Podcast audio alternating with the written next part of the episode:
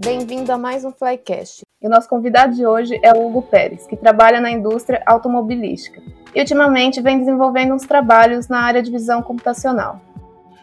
Olá pessoal que está curtindo aí o, o, podcast, meu nome é Hugo, eu sou de Santo André, eu trabalho nessa empresa em São Bernardo do Campo, que é um polo industrial automobilístico aqui do, do estado de São Paulo. Eu comecei estudando como técnico de mecatrônica aos 17 anos, na, na ETEC de Santo André. Depois eu cursei um curso de automação industrial pela FATEC, também de São Paulo. E agora eu estou fazendo graduação em engenharia da computação pela Univesp, em São Paulo também. Massa.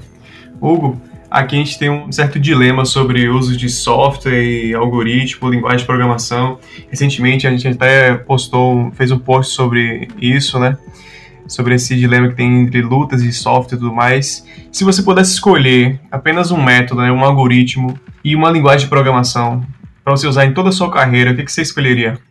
Olha, eu acho que falar sobre um algoritmo específico ele é bem difícil porque um algoritmo ele serve para resolver um problema específico. Então, ultimamente eu li um livro chamado é, Algoritmo Mestre que ele fala um pouco sobre isso, sobre como cada algoritmo pode ajudar um ao outro para se tornar um algoritmo mestre. Mas se eu tivesse que escolher um, eu escolheria as redes neurais mesmo, porque ela se parece muito com é, o que a gente vê no comportamento humano. Ela até simula né, um neurônio humano, onde a gente vai testando e vai re reaprendendo conforme a gente vai treinando no nosso dia a dia. Bom, Hugo, você falou que estuda na Univesp. Ela é uma faculdade EAD, né? Educação à distância. Qual seriam os prós e os contras que você poderia falar pra gente em fazer uma faculdade à distância assim? Então, eu faço Univesp, que a sigla significa Universidade Virtual do Estado de São Paulo. É, a vantagem é que você não precisa ter é, aquele trâmite que você teria no dia a dia de pegar o carro, chegar em casa, é, ter que comer alguma coisa, vai, vai para a faculdade, pega trânsito, volta, chega, tem que dormir. O ambiente virtual é muito bom por isso, porque você consegue ter mais é, esse controle também você tem que ser disciplinado, porque os vídeos que estão lá são estáticos, né? Então você não tem é, em tempo real aquele auxílio que você teria com o professor na sala de aula. E você também não consegue tirar dúvidas com colegas assim em tempo real como você teria. Outra parte que eu acho que é um pouco complicada é que os vídeos são gravados, eles acabam ficando obsoletos, assim como a grade, que ela é bem fixa. Então, a gente tem que, além dos vídeos que já estão gravados, correr bastante atrás do, dos tópicos que tem dentro do, da matéria para a gente ver se é aquilo mesmo, se já sofreu, sofreu alguma alteração. E nesse formato da Univesp também, ele é bem como. Eles tentam simular uma sala de aula, eles, não usam é, recursos audiovisuais como seria, por exemplo, o, aquele canal que tem no YouTube que a gente gosta tanto, um universo programado que ele põe, coloca um monte de desenho, explica, tenta interagir com, com o pessoal. Então é algo bem como se você estivesse numa sala de aula só ouvindo.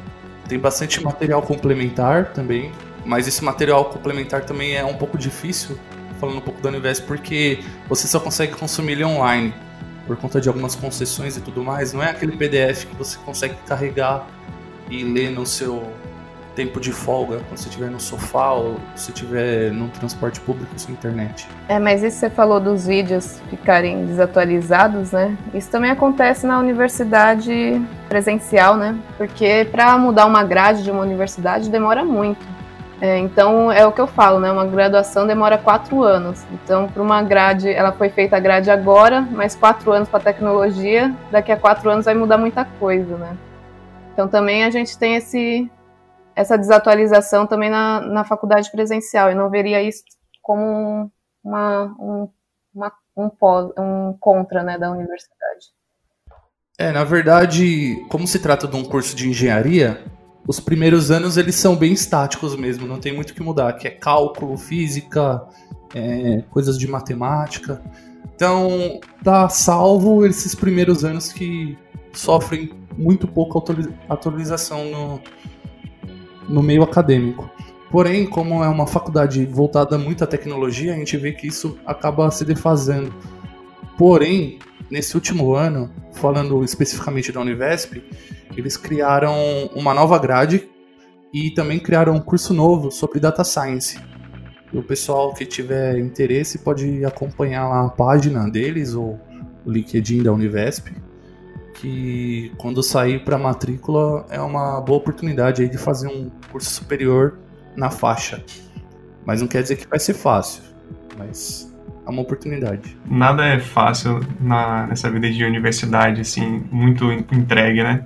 É, da minha experiência de graduação, e eu estou terminando agora o curso de graduação em Estatística pela Universidade Federal da Bahia, e bem no finalzinho agora, com essa pandemia, a gente está experienciando né, essa questão de, de EAD, né, ensino à distância.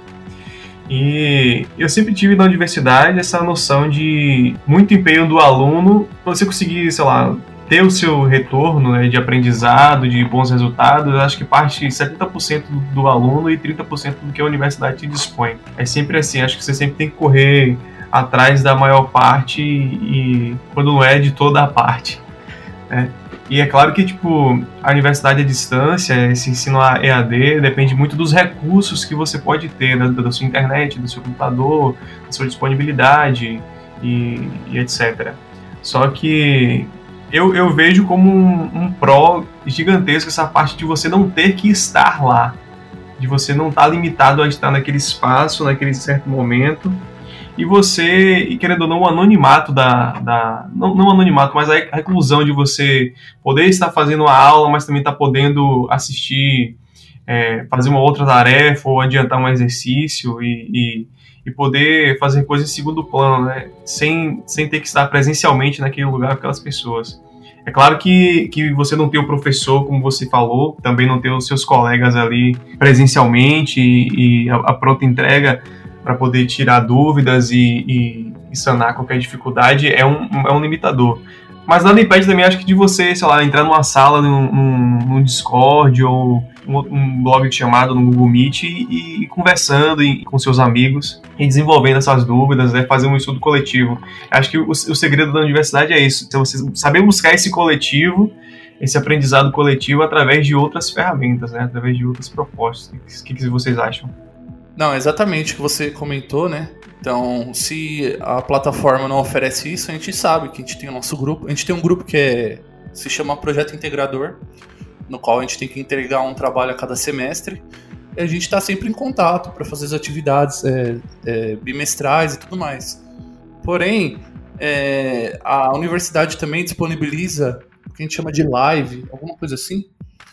Não sei se é só live o nome mas eles colocam monitores ou pessoas que já foram graduadas na área para estarem fazendo essa explicação da matéria bem pontual. Então toda semana tem um tema e a gente entra lá e tenta resolver e por aí vai.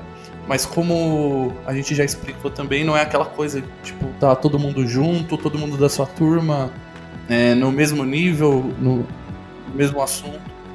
São pontos é, um pouco separados, mas que acabam gerando o conhecimento que você precisa.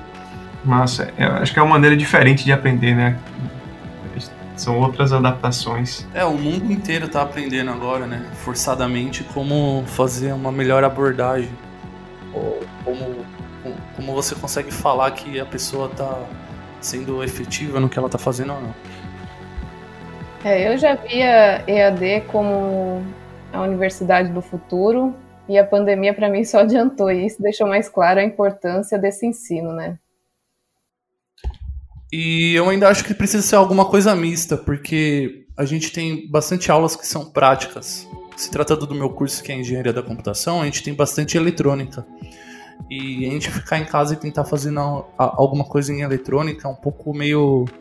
É, só ficar imaginando, sabe? Não tem um osciloscópio, não tem uma placa de teste, sabe? Aulas práticas fazem falta. Então eu sou a favor completamente do EAD, mas também teria que ter algumas aulas práticas. Assim como algumas empresas vêm adotando também, né? O home office intercalado com trabalho presencial. Acho que essa é uma oportunidade massa, né, para a gente ter vários empregos que necessariamente, por questão de, de cultura, né, culturalmente tem que estar presente ali. Na realidade, não existe essa necessidade, né, não só aprendizado, mas como oportunidade de mercado mesmo. Por questão de cultura, você fica, ah, não, você tem que vir presencialmente para cá, cumprir esse horário aqui. Quando na verdade você pode fazer à distância, pode fazer o seu horário de trabalho, não necessariamente cumprindo aqueles regimentos. É claro que você tem que ter a comunicação com o seu ambiente, né, com seus colegas, com com o seu chefe ou professor e etc. Mas acho que abriu um, um, um leque de oportunidades é, diferentes, né? Abriu um, um, leque de possibilidades maior aí pra gente.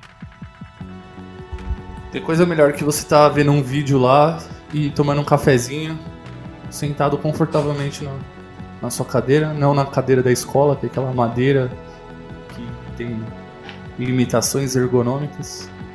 Então, Fora, fora toda a carga de, de, aprendizado, tem essa parte do conforto também. Pois é, eu, eu acho muito mais confortável. É, não perder tempo no ônibus, comendo salgado na faculdade, é. que é um absurdo. Tudo isso já, colocar isso no papel já compensa muito. Os lanches da faculdade eu sinto falta, não vou mentir.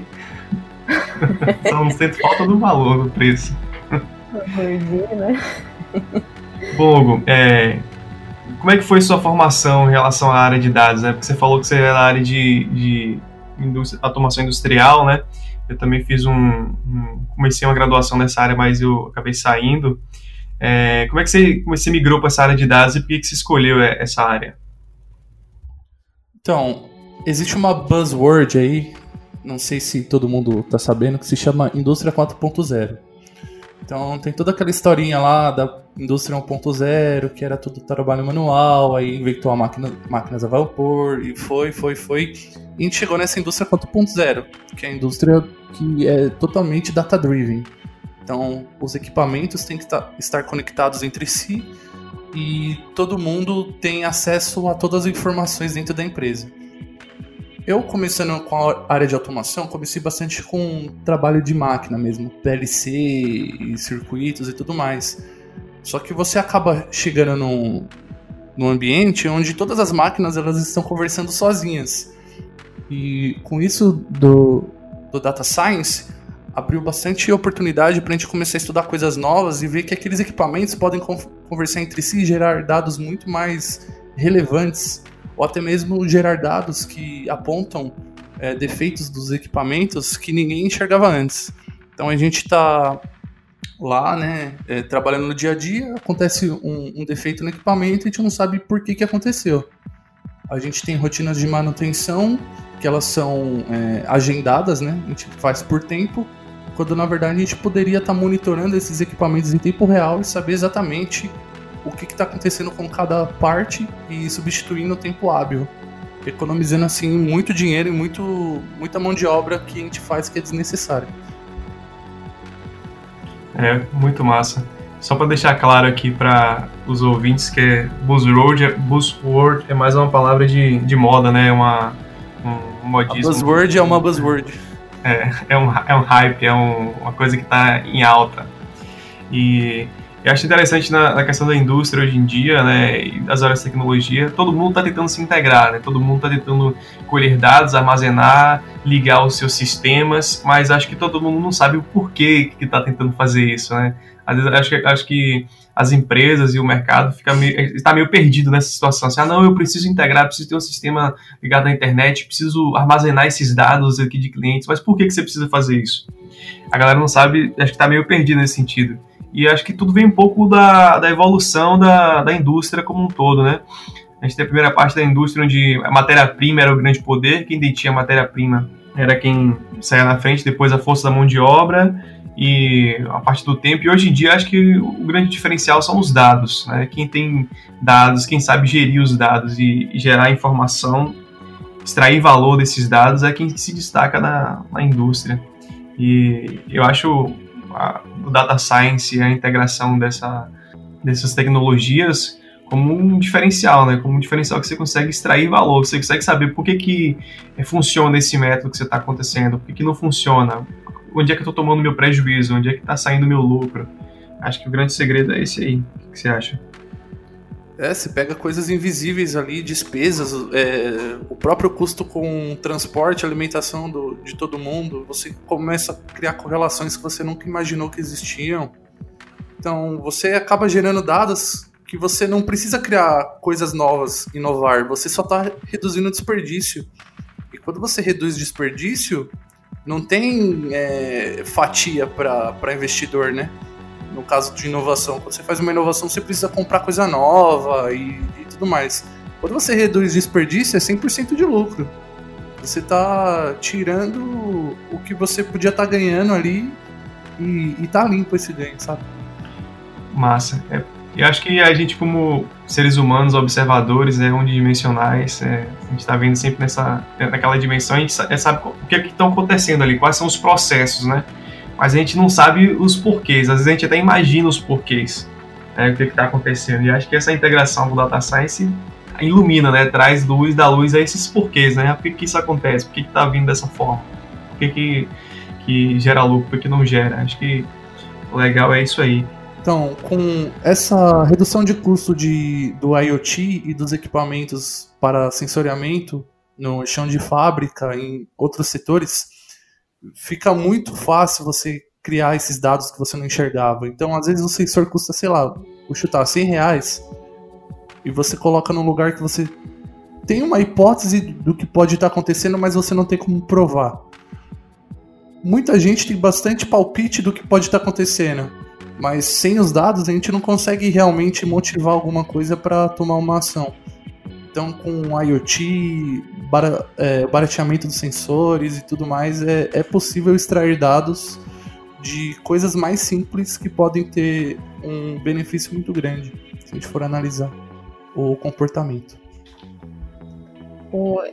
Então você vê o mercado na área de dados bem promissor, tanto no presente como no futuro? No presente a gente já vê que está acontecendo, né? Toda essa mobilização que a gente vê nas redes sociais, todo mundo querendo fazer curso para tá tentando melhorar a empresa. Você tem os serviços que estão todos é, sendo os aplicativos que estão todos movendo para ser serviços. Então é o presente, mas o futuro vai ser ainda mais forte.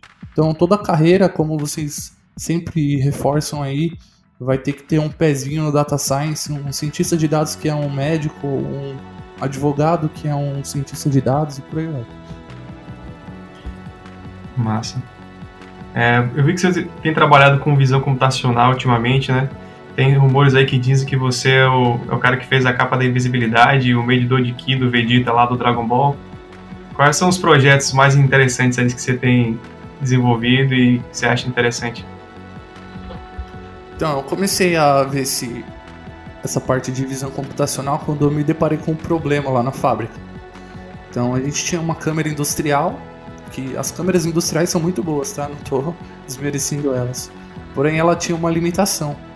Ela só analisava imagens que a gente gravava nela. Ela não tinha um algoritmo de machine learning. Então, essas máquinas acabavam que, dependendo da condição do, da imagem que a gente queria analisar, elas davam um falso positivo. E, e isso gera um prejuízo muito grande no final do, do processo, porque tem muito retrabalho, e se esse desvio cai no cliente, o retrabalho é ainda maior e a gente pode sofrer até ações jurídicas quanto a isso.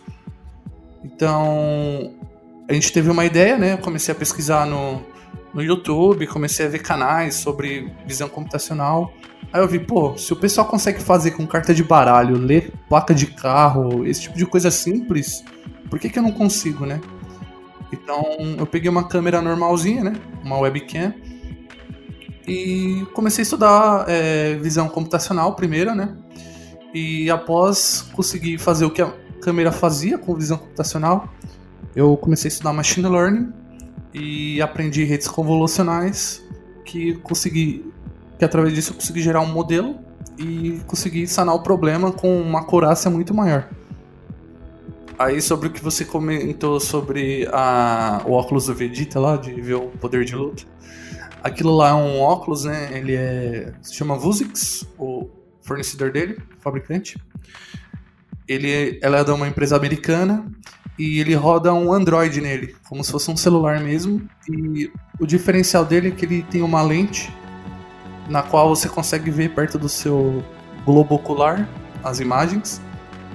Então você consegue desenvolver aplicativos que você faria no celular, mas você coloca em frente a sua, sua cara ali. Então você fica com as mãos livres. Então você consegue fazer desde realidade aumentada, é, algoritmos de machine learning ou até mesmo tarefas simples que em aplicativos você teria que usar as duas mãos, porém você está com as mãos livres você consegue comandá-lo por voz. É, o que eu achei legal dessa fala é o jeito que você aprende, né? Que é o que eu sempre indico lá, que é baseado em problema, né? Você pegar um problema, você tinha um problema para resolver no seu trabalho e você foi atrás das soluções, né? Isso otimiza o tempo das pessoas e também é, torna seu estudo mais objetivo e prazeroso. Eu não sei porque nas faculdades a gente não aprende assim, né? Porque o, os alunos às vezes ficam perdidos, né? Com tanta teoria sem saber aonde pode aplicar. E eu vejo a sua evolução é, fazendo engenharia de computação, trabalhando e foi buscar um pouco fora da área é, soluções para resolver o seu problema do dia a dia. Então já fica aqui meu parabéns, porque eu achei o máximo esses trabalhos seus. É, voltando um pouco no tópico da faculdade, realmente, é, você tem algumas matérias como matemática, quando você está aprendendo matemática é totalmente abstrato o aprendizado em matemática. Você pega matrizes e você fala, pô, beleza, eu aprendi todas as regras das matrizes, estou fazendo aqui a matriz de identidade, multiplicação, tudo mais. Mas e aí, fica por isso mesmo, né? Ah, você tem lá aprende os números, acabou. Mal você sabe que quando você vai para a área do machine learning é 99% matriz, multiplicação de matriz e por aí vai. E ainda mais em visão computacional, né? Visão computacional quando a gente fala é o que? É uma imagem. Uma imagem é o que? São pixels que formam matriz. Elas podem ser tanto em duas dimensões, né? Que é o que a gente geralmente enxerga no computador, mas a gente pode ter aplicações com 3D, que, que são aqueles programas de CAD e, e tudo mais, de simulações. Então a matriz está aí o tempo todo. Né? A gente tem bibliotecas aí para tra tratar com matrizes, mas se você não aprendeu como aplicar, não, não vai adiantar nada se saber a regra de como fazer a matriz se você não tem ideia de como aplicar ela.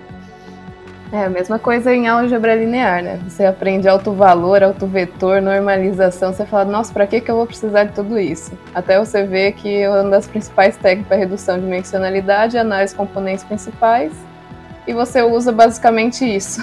Toda a parte de álgebra linear está aplicada em, em principal análise componentes principais. Tem, tem até uma curiosidade, né? Que nos primeiros anos da faculdade, né, não, não estudava machine learning ainda, né? Aí tem uma, uma matéria que se chama Métodos Numéricos. Eu não sei se vocês tiveram. Mas era basicamente você pegar um, um ponto, né? Ou uma função e você tentar enxergar qual que é o zero da função, por exemplo.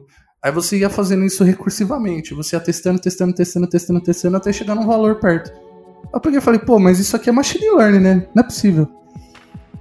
Teve uma tem até uma matéria, é, um tópico nessa matéria de álgebra linear e, e, e, métodos numéricos, que é exatamente a regressão linear. Que você tem uns pontos jogados lá e você começa a calcular o erro em, em relação à, à curva, né? Você cria a curva em relação aos, aos pontos. Eu falei, pô, isso aqui é machine learning, né? Aí eu fui ver exatamente, machine learning era aquilo, regressãozinha linear ali, com uma variável, com é, regressão polinomial. Tá tudo ali e ninguém te explica o contexto, mas tá lá. É, eu falo, porque não começa pelo problema, né? Onde eu posso aplicar para motivar os alunos e depois passa a teoria, né? Eu não entendo isso.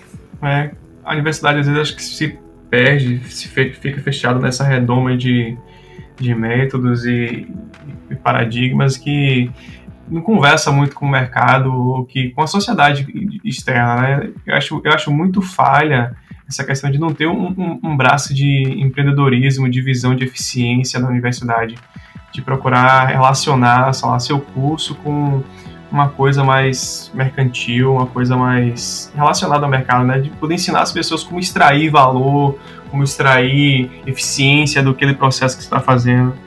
Não necessariamente você precisa buscar é, lucrar em todas as coisas, mas pelo menos relacionar aquilo ali com, com eficiência, com proatividade, com produtividade, porque, querendo ou não, é isso que a gente vive na sociedade atual, né? Exatamente. É, mas tem uma pesquisa do Data Hackers sobre profissionais de dados no Brasil. É, lá eles mostram, é, uma das perguntas foi é, onde você estuda sobre ciência de dados, né, sobre a área, né. E eu não lembro a porcentagem, mas era a maioria falou que estudava pelo YouTube. Como vídeos estão sendo melhores do que muitas universidades e pós-graduação por aí. É, eu acho que o diferencial do aprendizado hoje é isso, né, que querendo ou não se tornou democrático.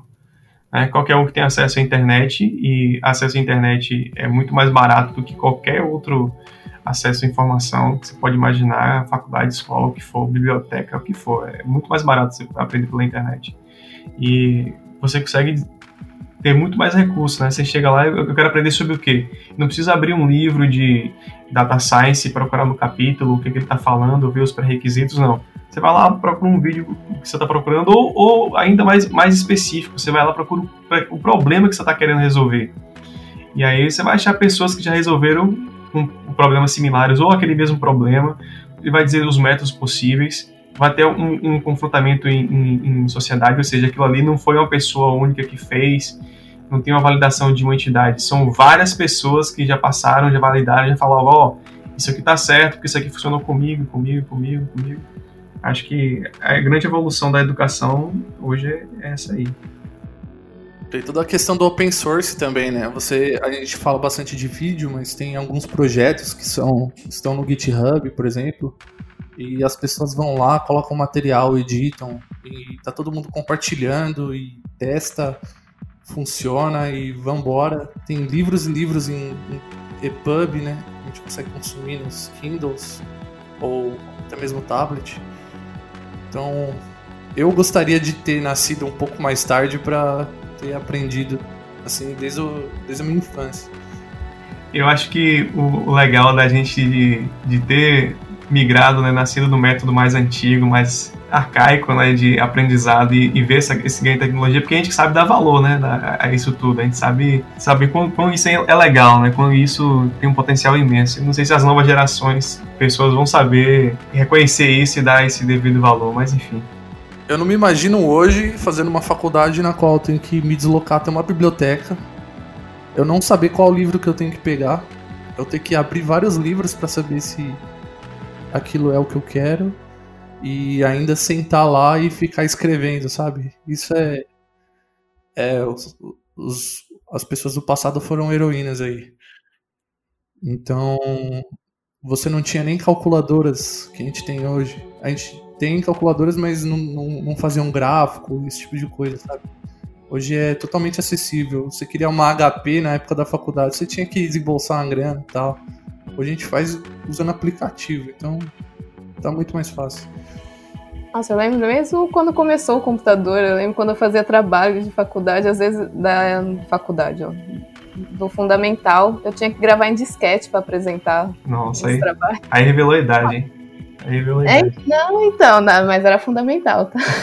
não vou mentir, eu também, eu também alcancei essa época do disquete aí. Cabia... Nossa, era é uns três disquetes para salvar uma apresentação, às vezes. Um disquete que era 4 megabytes, né? Cabia pouca, acho que colocava uns duas, três fotos já era. Nossa, era tenso. e a zoada que aquilo ali fazia.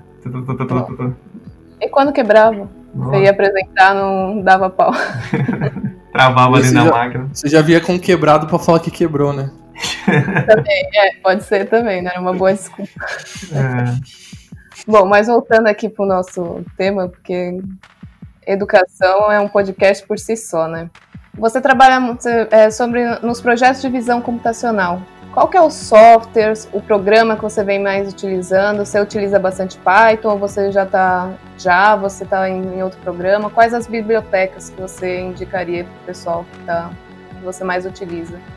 Então, Python é uma biblioteca com qual eu já trabalhava antes, eu fazia brincadeirinha, assim, scriptzinho para realizar uma tarefa no meu dia a dia, ou fazer páginas web rápidas, né?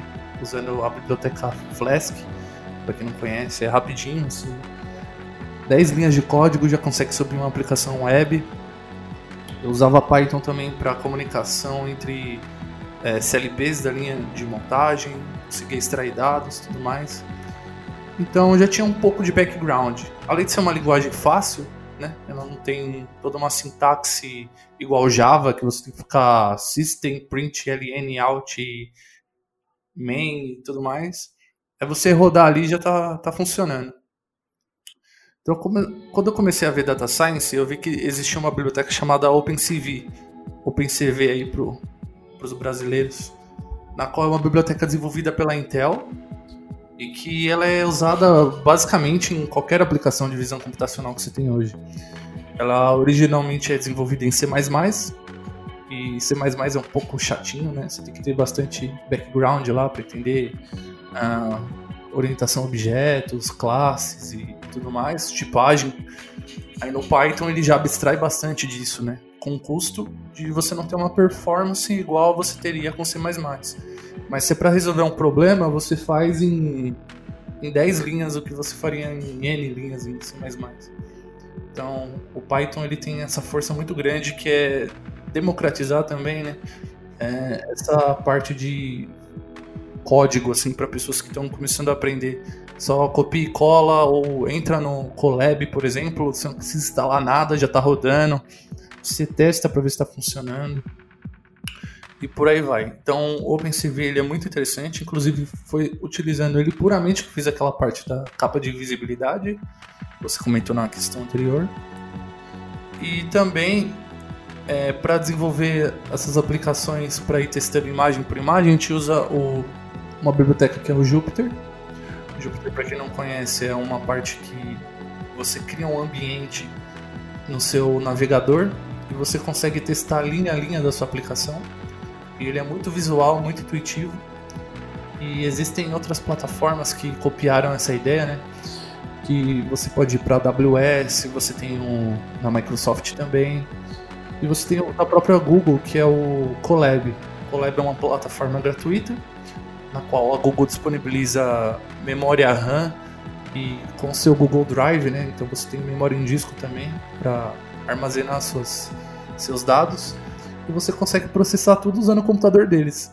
Se eles vão estar extraindo informação sua para alguma coisa, eu não sei, mas isso já quebra muito a, o galho de quem está começando e não tem um hardware bom para testar suas aplicações.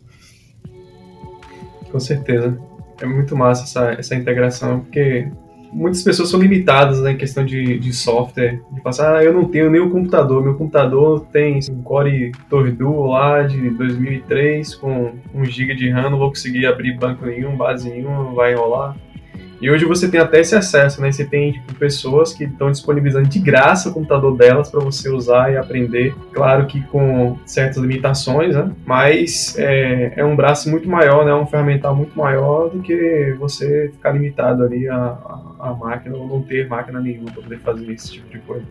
Fala que o, o grão de troca a gente não, não sabe, né? Às vezes eu brinco que essa memória que é, o Google disponibiliza lá no, no, no Colab é, é extraída do Google Chrome da galera, que o Google Chrome usa bastante memória RAM, né? Pra minerar Mas, Bitcoin. É, pra minerar Bitcoin.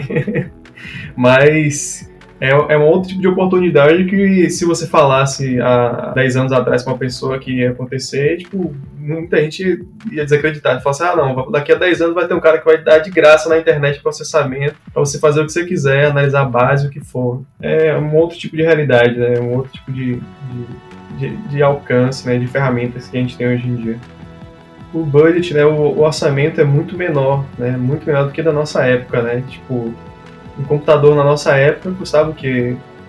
Nossa época de, eu falo assim, na nossa época de ensino médio, formação, era o quê?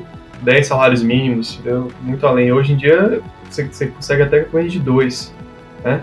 E celular você tem acesso, você pode comprar um, um mouse Bluetooth, um, um, teclado Bluetooth, por menos de 100 reais você compra um conjunto aí, você tem acesso, você consegue até, tipo, expandir um pouco seu conforto, né?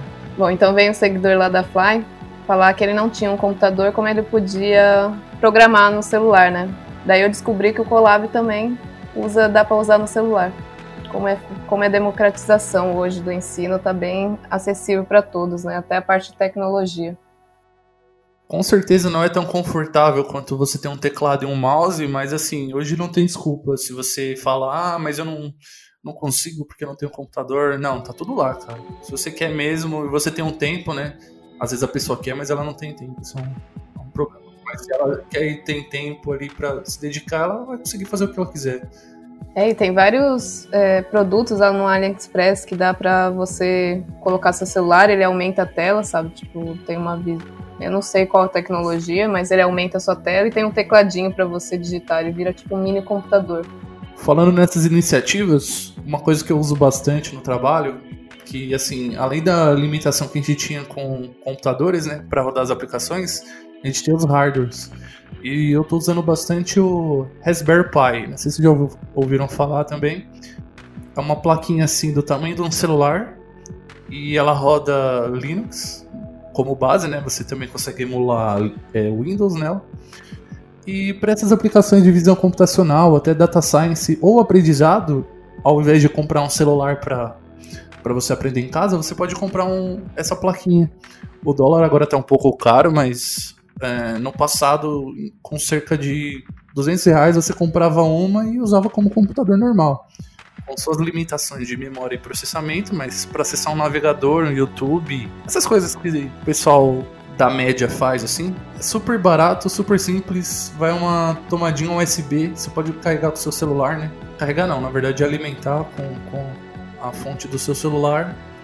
E questão de aplicações de visão computacional, você pode rodar diretamente nele com a câmera própria dele ou com uma webcam. Então, se no passado você tinha que desembolsar uma grana violenta para comprar uma câmera com um hardware é, que era muito caro, hoje você consegue fazer prototipagem com esse tipo de plaquinha.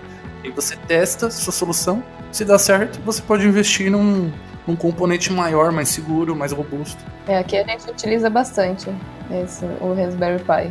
Temos vários para desenvolver vários projetinhos, ainda está na gaveta, mas dá para desenvolver, né, Léo? Com certeza. Tem outros também, né? Tem o, o, o Jetson Nano, tem o, o, aquele outro da NVIDIA agora que saiu. E, e o massa é isso, que são iniciativas de low cost, né? Tipo, tudo barato, é, é feito para custar 30, 40 dólares, entendeu? Mas que nossa moeda esteja desvalorizada agora ainda é, tipo, muito, muito mais barato que qualquer outro tipo de hardware que você vai comprar novo, né? Sobre o Jetson Nano, eu não comprei um ainda, mas eu tô ansioso para comprar. Lançou um último, né? O Jetson Nano é da, Nvidia.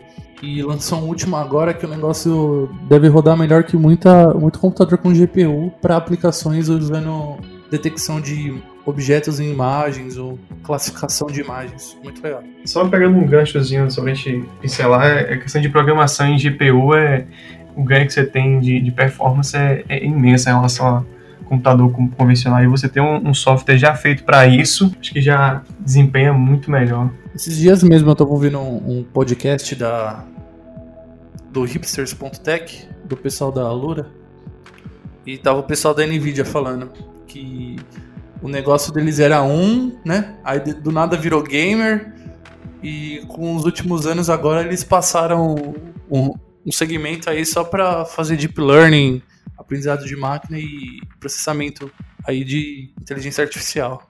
É engraçado como ela foi mudando assim ao longo do tempo. Os gamers ajudaram a inteligência artificial e vice-versa. Márcio, eu vi que você fez um novo, um, tem um novo perfil no Instagram agora né, sobre função computacional. De onde é que surgiu essa ideia e quais são os, os objetivos e tudo mais? Então, quando eu comecei a aprender, por mais que eu saiba um pouquinho de inglês, assim, não consegui me virar bem, eu vi que existem muitas páginas por aí de OpenCV, visão computacional, TensorFlow, por aí vai, que eles ensinam, mas é tudo em inglês. A maioria é indiana, na verdade.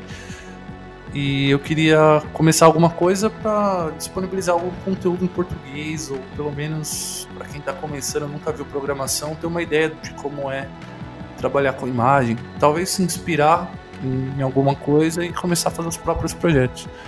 Aqui no Brasil a gente tem bastante dificuldade com esse tipo de conteúdo, traduzido. E tem a questão de artigos também, que são muito complexos. Às vezes a questão tá lá, mas eles abordam totalmente matemático ali o negócio. E então, quando a gente vê uma aplicação prática, acho que as pessoas elas se sentem mais motivadas a entender aquilo. E eu falo que, assim, é, não é um bicho de sete cabeças, pelas aplicações que tem ali. Então, qualquer um mesmo, até uma criança, assim, se você começar cedo com ela, ensinar um pouco de programação, ela vai conseguir fazer coisas bem legais. Fazer um carrinho com uma câmera, fazer um detector de algum tipo de objeto. Então, eu comecei isso, né? É, a página tá mostrando, pelo menos agora, o, básico mas conforme for avançando, colocar trechos de códigos, é, aplicações mais voltadas é, para problemas específicos e por aí vai. Bom, Hugo, você falou que trabalha na indústria automobilística. Como é que a inteligência artificial está impactando nesse setor? Está tendo muita mudança? Como é que está acontecendo? Então, em termos de processo, a gente está adquirindo equipamentos já com essa inteligência integrada, né? A gente prefere que seja assim. E a gente está estruturando também é, bancos de dados aí para fazer um, data warehouse com as informações pertinentes. Isso falando do processo, né? Para a gente otimizar, como eu expliquei anteriormente, a redução de custos na, na fabricação do produto. E em termos de produto, que seria o veículo, existem bastante placas hoje que elas coletam essas informações e guardam numa caixinha preta, digamos assim. E algumas outras informações são disponibilizadas para as concessionárias. A gente já tem hoje frotas, é, principalmente lá na Europa, com todos esses veículos conectados. Então a gente consegue entender o que está acontecendo dentro do veículo, se ele está freando muito, se está gastando muito o combustível, se, se o motorista está dirigindo por muitas horas consecutivas, sabe? Para não exceder coisas é, governamentais. Às vezes o, o cara tá de rebite lá, dirigindo 24 horas sem parar, por aí vai. Então a gente tem dados muito legais sobre tanto os componentes como outras coisas que a gente pode correlacionar, como é, clima, estradas, tipo, se tem alguma variação em alguma rodovia, a gente pode ver que ali pode ser que tenha buracos ou pedágios e por aí vai. A gente consegue otimizar rotas no tráfego e eu vejo que isso é muito promissor. Além de, a gente está falando sobre veículos, esses novos veículos autônomos que todo mundo ouve falar, que está sendo produzido aí, não, não, não tá ainda no, no mercado, mas está tá tendo bastante estudo para a gente conseguir viabilizar esse tipo de veículo. E minha, pergunta é justamente essa: quando é que você acha que a gente teria transporte autônomo no Brasil? Você vê como um futuro próximo ou você está vendo uma coisa muito distante ainda? Então, falando em pequeníssima escala, dentro da indústria a gente tem veículos que se chamam AGVs. AGVs são carrinhos, rebocadores que não possuem pilotos. Antigamente a gente tinha os club cars, né, que são carrinho de golfe e tudo mais, por assim dizer, que eles pegavam a peça do ponto A e colocavam na, no ponto B. No caso, seria a linha de produção. Hoje, boa parte desses carrinhos foram substituídos por, por esses veículos que hoje são guiados por fita no chão, mas já existem projetos para transformar eles em autônomos. Então você não precisa mais ter uma fita no chão que ele vai conseguir se autogerenciar. Falando aí numa outra escala, é, a gente já tem algum veículo autônomo na Europa, no qual ele trabalha né, sem, sem humanos por perto, que é no setor de mineração. Então é como se fosse esse AGV que eu mencionei anteriormente, porém ele está para aplicações mais robustas e que precisam de uma carga muito maior aí para estar tá operando. Agora, por se tratar de veículos autônomos é, para entregas em rodovias e em em mercados em pequenas cidades. Isso também já está sendo estudado, porém lá por 2020 e tantos, 2025, não sei, já pode ser que tenha alguma coisa assim viável.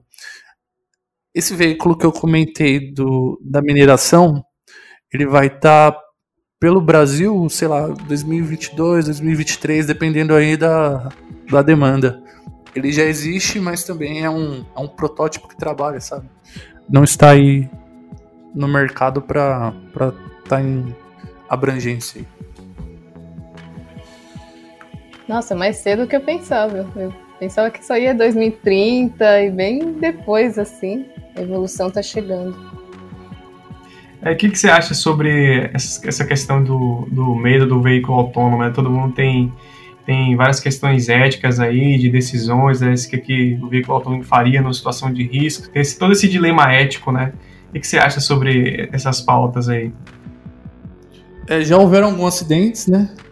Utilizando o veículo autônomo com a Tesla, porém, em todos esses acidentes, que foram poucos, foi constatado que foi falha humana não houve nenhum indício que foi alguém que chegou lá e, e tentou burlar o sistema de alguma maneira, assim, no hardware ou, ou foi falha realmente do sistema. Teve sempre uma falha humana. Quanto a disponibilizar esses carros para ocorrer, deles rodarem em rodovias e em estradas, vai ter, eu acho que, um trabalho muito grande para tor tornar essas estradas 100% autônomas. Então, se tiver algum fator humano, eles vão tentar reduzir no máximo para deixar apenas veículos autônomos trafegando. É exatamente o que você falou. Eu acho que o boom do, do, do transporte não seria nem um veículo autônomo, eu acho que isso já é real. É mais as estradas autônomas, né? Que seria a incorporação do veículo como parte da estrada como um todo, né? Como se entrando um, um, como se fosse um vagão de trem, acoplando ali no trem e seguindo naquele rumo, né? Eu acho que questão de acidentes para os veículos autônomos e tudo mais, acho que o tempo de reação, a capacidade de processamento em relação ao ser humano é, é muito maior, né? Você tem os exemplos dos acidentes que acontecem, mas você tem milhares de exemplos de saves, né? De, de, de salvadas, né? entre aspas, que eles dão, né? Que, que eles conseguem evitar acidentes, né? De pontos cegos, é, animais que, que aparecem na pista de, de surpresa de maneira bem rápida, assim, e o algoritmo consegue detectar isso e evitar e de maneira muito mais rápida do que qualquer ser humano faria. Bom, o papo tá ótimo. Eu ficaria aqui conversando no máximo umas, mais umas duas horas, mas vamos encerrando, pessoal não desistir do nosso podcast. Para encerrar, quais as dicas que você daria para quem está começando? Se você assiste algum canal no YouTube, quais seriam essas dicas é, para quem quer começar em visão computacional? Primeiro, eu acho que se você já tem alguma rede social, é tentar emergir nela. Por exemplo, se você está no Instagram, em vez de você seguir o Neymar ou sei lá, quem seja, você começar a seguir mais páginas com conteúdo que você possa aprender, tipo a Fly e, e por aí vai. Tem canais muito legais também que eu tô vendo recentemente, que é o da, da Clarissa, que ela começou a falar um pouquinho sobre. E tem o Sandeco também. Na verdade, tem bastante canais, eu não vou conseguir enumerar agora, mas é, é se tentar se imergir aí no, no que você já tem. Grupos de Facebook, grupos de Telegram. Eu tô num grupo de Telegram do OpenCV que a gente conversa bastante sobre visão computacional. Então por aí vai. Pegar o que você já tem hoje e tentar imergir. Segundo é tentar que nem a gente comentou bastante, é buscar esses cursos online que a gente tem, né? A gente tem Udemy, a gente tem Udacity, a gente tem Coursera, a gente tem o próprio YouTube. Então, se você vê que você gosta disso, todo o conteúdo disponível vai estar tá lá. Então, é sentar ali, fazer uma playlist e mandar ver. E outra é você é, pegar o seu computador e treinar, porque sem treinar a gente só vai consumir informação e se a gente nunca põe em prática, aquilo vai. Primeiro que não vai ser absorvido 100% na, na sua mente, e outra que você vai falar, ah, tá, tô aprendendo isso aqui pra quê? A partir do, da prática você consegue enxergar cenários muito mais abrangentes. Talvez você consiga até um emprego com isso, né? Ou conseguir desenvolver aplicações que você possa vender em casa com o advento aí do IoT, você consegue comprar plaquinhas baratas e desenvolver você mesmo. É, em questão de blogs, a gente tem o Kaggle, que é uma plataforma online aí que a gente consegue tanto aprender como fazer é, esses notebooks que a gente estava falando anteriormente. E você tem um blog muito bom chamado Pi Image Search eu acho que é o creme de la creme aí, se a gente for falar de visão computacional, porque ele coloca tudo lá. Ele coloca desde como você instala, que aplicações que tem, é, ele disponibiliza os modelos de, de machine learning para você rodar na sua máquina.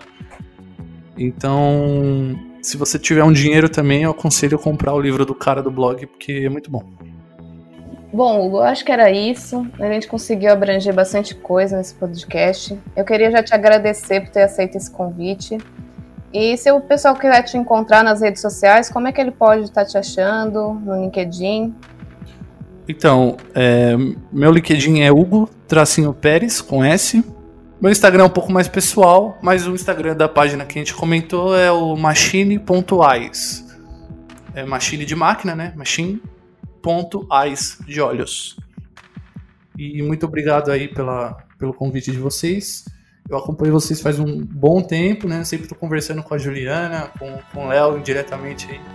E a gente está sempre discutindo, é muito legal fazer parte desse trabalho. Massa, muito obrigado por essa presença aqui. Muito massa ver uma pessoa que entrou, né, migrou de outra área, principalmente de, dessa área de automação e etc. É muito interessante mostrar esse tipo de exemplo, mostrar que a data science não é somente para as pessoas que são vêm da área de data science que em seguida somente, né? Podem vir de qualquer outra área e aprender e conhecimento é democrático. Muito massa, muito obrigado. Bom, bom, valeu a todo mundo que está escutando a gente. Muito obrigado. Até o nosso próximo podcast. Até mais, gente. Tchau.